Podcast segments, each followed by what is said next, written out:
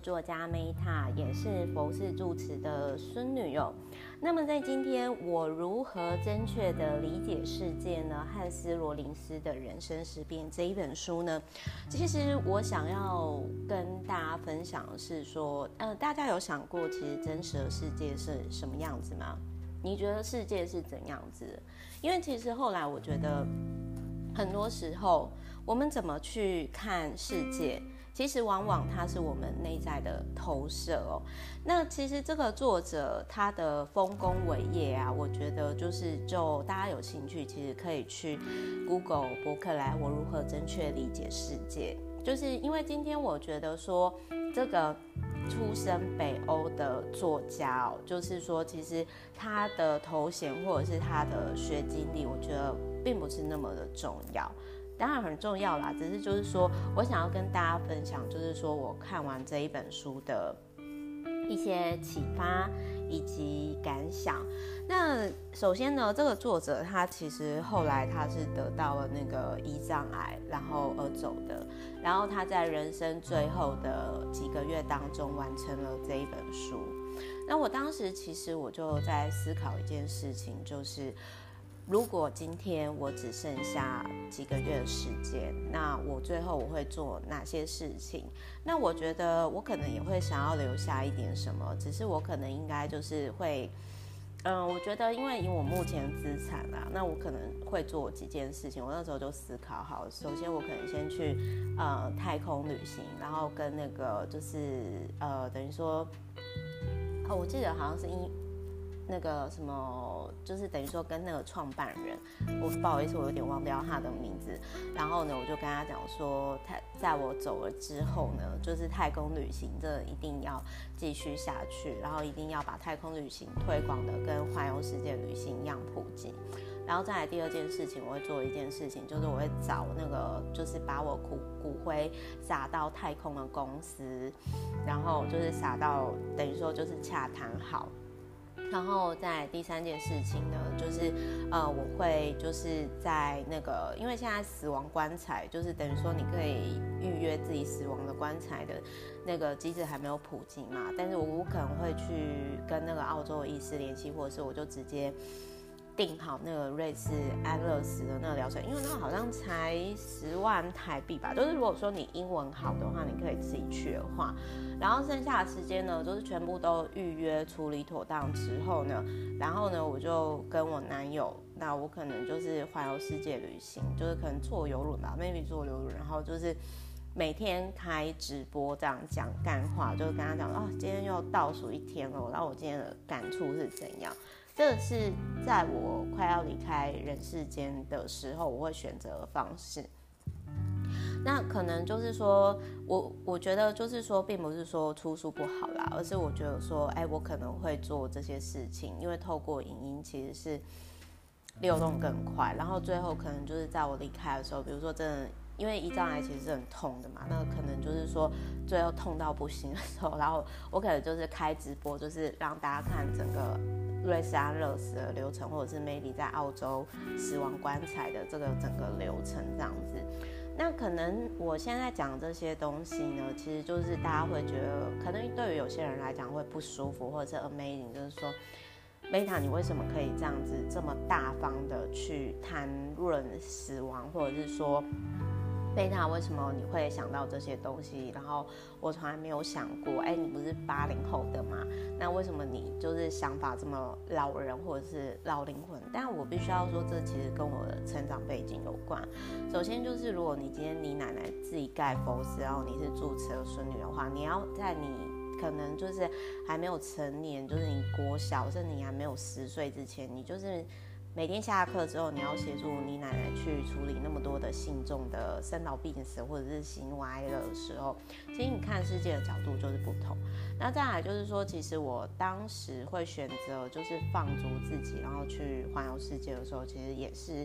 我在那个时候曾经失去我很爱的男人，然后我那个时候很很傻很天真的，我觉得自己可能这一辈子都不可能再爱了，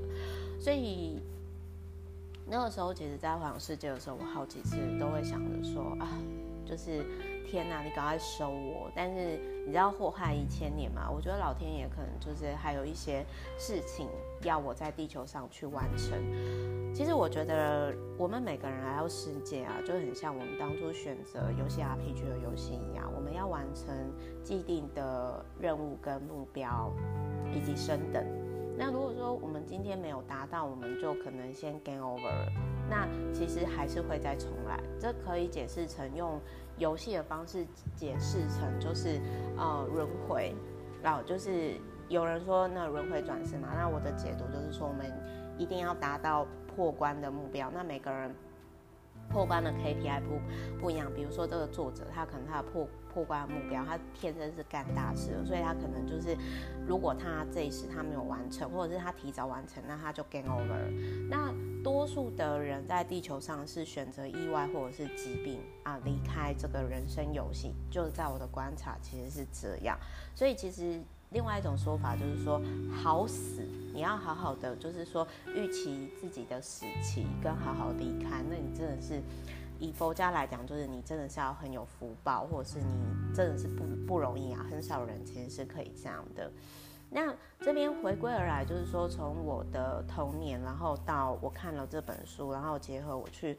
环游世界的经验，我想要说的是说，其实我们每个人都会透过，我应该这么说，就是我们没有办法给。别人我们所没有的东西，所以如果说你今天你是带着竞争比较去看世界，你就觉得说哦，别人都是要跟你比较，别人都是想要干掉你这样子。但是如果你今天你是尽可能的先去帮助周遭的人，那么其实你周遭的人也会这样的对待你。那但是有的人可能是因为其实这跟我会。写第二本书关于跟利他有关哦，也是这个原因，就是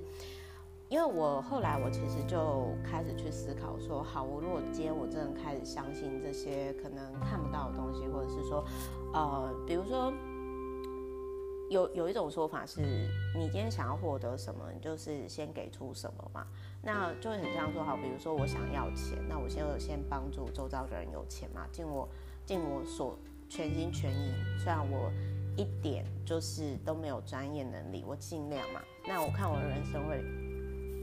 变得如何？但后来真的就是，呃，像订阅服务啊，就破百万啊，然后就真的真的就成功。我就渐渐发现到说，其实就是我们眼前的世界跟另外一个看不到世界，它其实是同时存在的。那所以我觉得说，其实，在真的是还蛮不好意思，就是说，虽然我看起来是在讲这本书，可是其实我必须要说，就是说我所看到的世界，就是我跟这个作者汉斯看到的世界，跟我自己所理解的世界，我们有重叠的地方，但是也有我没有看过不一样的地方。比如说，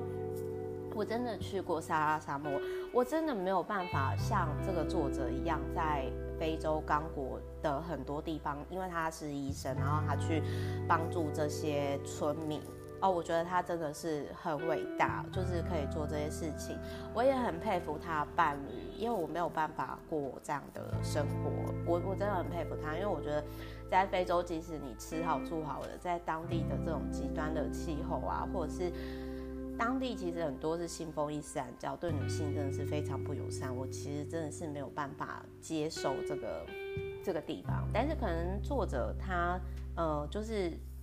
他其实是很大爱的，然后他其实呃会想要用自己的方式去了解就是这个世界，所以因为这样子他去偏向他去非洲，这可以解释就我们我们怎么看世界，有时候会取决于我们的。家庭跟原生家庭跟成长背景，那另外还有一件事情就是，